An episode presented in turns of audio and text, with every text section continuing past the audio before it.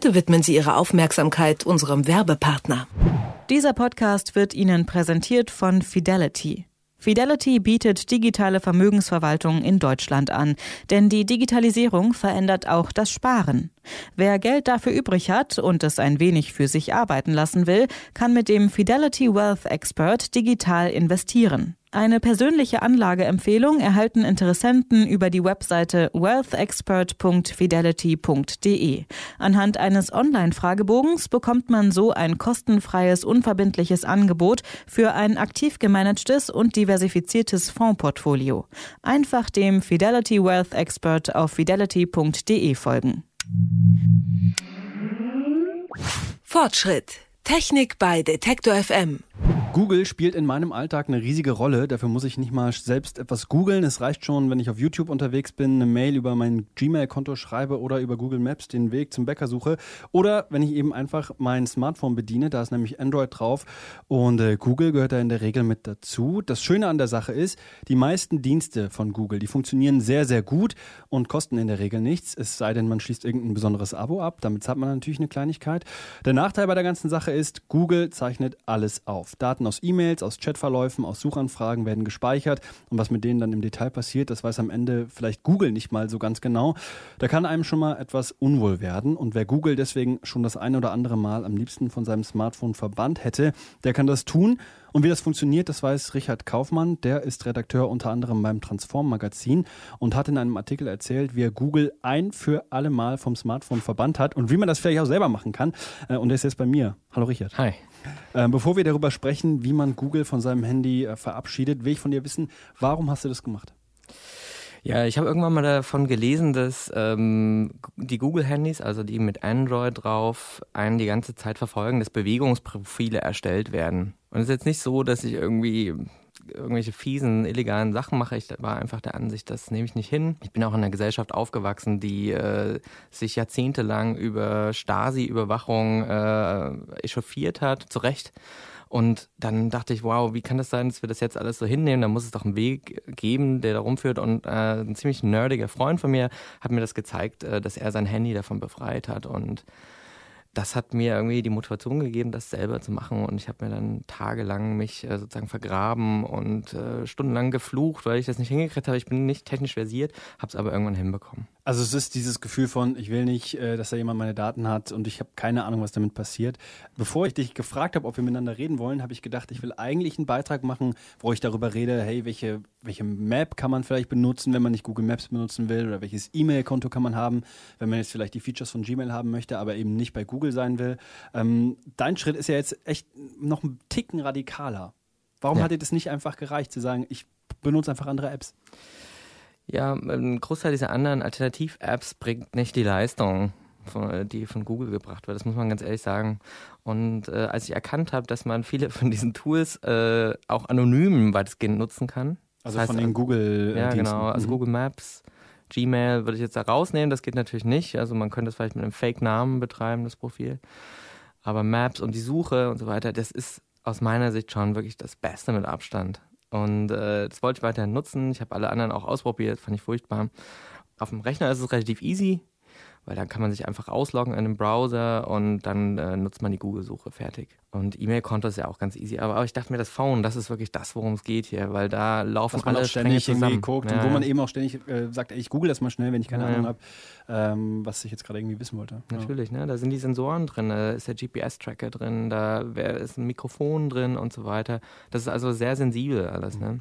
Dann gehen wir mal ins Eingemachte. Ähm, aber bevor wir ans Allereingemachteste gehen, muss man quasi noch eine Sache vorher wissen und ich wusste die auch nicht.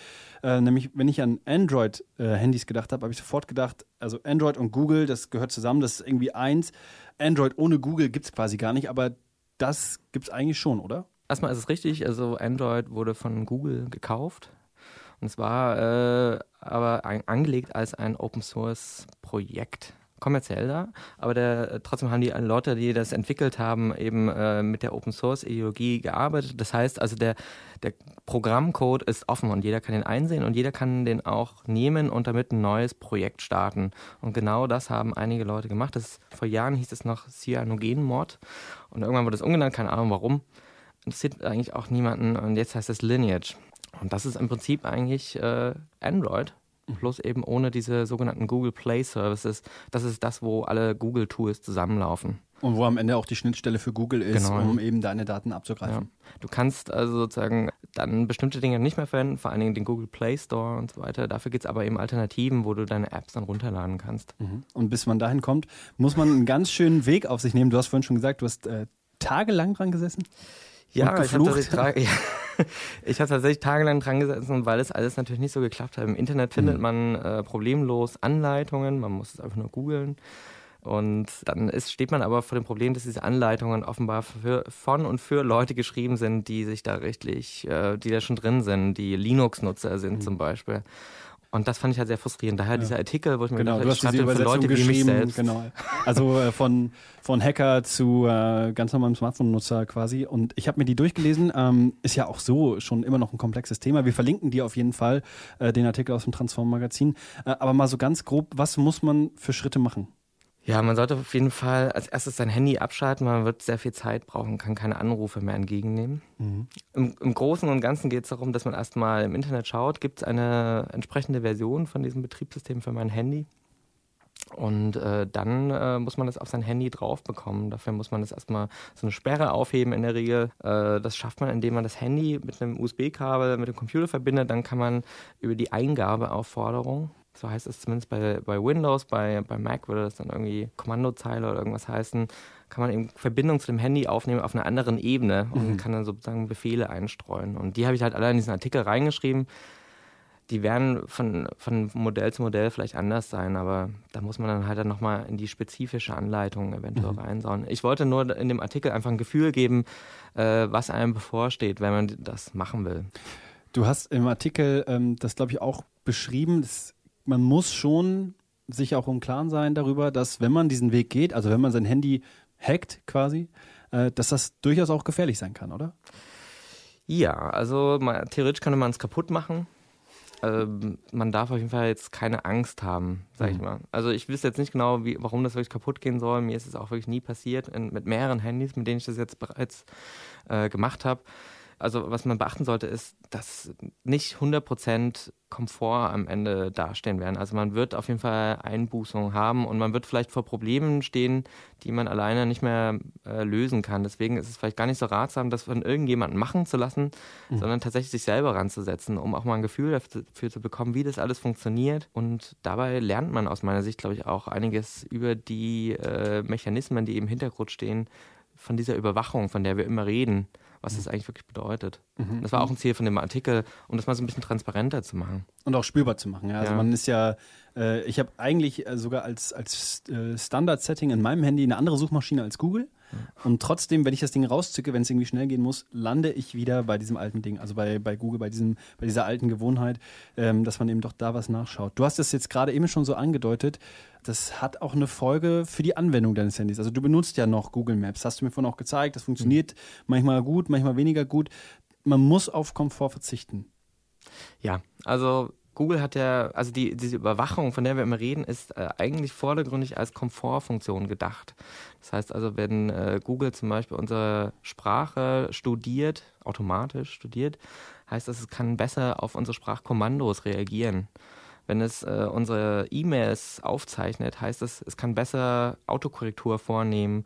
In Zukunft wird es immer mehr Features geben, mit denen die E-Mails eigentlich praktisch automatisch fast geschrieben werden können. Das heißt also, wenn deine An Tante Ilse dir schreibt, ob du zum nächsten Geburtstag kommst, dann wird vielleicht die Antwort aus den letzten fünf Jahren äh, zusammengefügt werden und gesagt wird, nee, ich kann ich kann leider dieses nicht. Jahr nicht, ja. ja.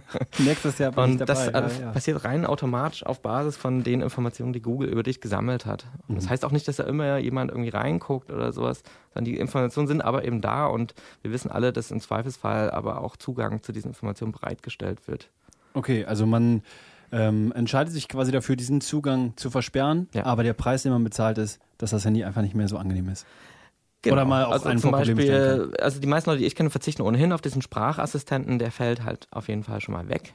Was nicht weg- wegfällt, sind bestimmte Funktionen wie eben die Suchmaschine, wie Mhm. Google Maps. Also es ist, äh, ist noch verschmerzbar, Mhm. finde ich.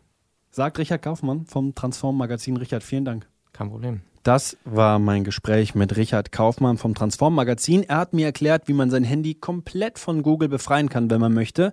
Und wenn Sie jetzt im Detail genau wissen wollen, wie das geht, einfach mal unter detektor.fm vorbeischauen, zum Online-Artikel dieses Podcasts klicken. Und äh, da gibt es die ganze Liste, die ganze Anleitung von Richard Kaufmann dazu, wie man sein Handy komplett Google-frei macht. Und wenn Sie dann schon dabei sind, dann statten Sie dem Transform-Magazin doch tatsächlich einfach mal einen Besuch ab. Ähm, ist ein kleiner Geheimtipp an der Stelle. Und lassen Sie ein Abo für diesen Podcast da, für Fortschritt, den Technik-Podcast von Detektor FM. Einfach bei Spotify, Apple Podcast, bei Google Podcast oder überall, wo Sie Podcasts hören, abonnieren. Und dann hören wir uns auf jeden Fall nächste Woche wieder. Bis dann. Fortschritt. Technik bei Detektor FM. Dieser Podcast wurde Ihnen präsentiert von Fidelity Wealth Expert. Online investieren wie die Profis zu günstigen Konditionen.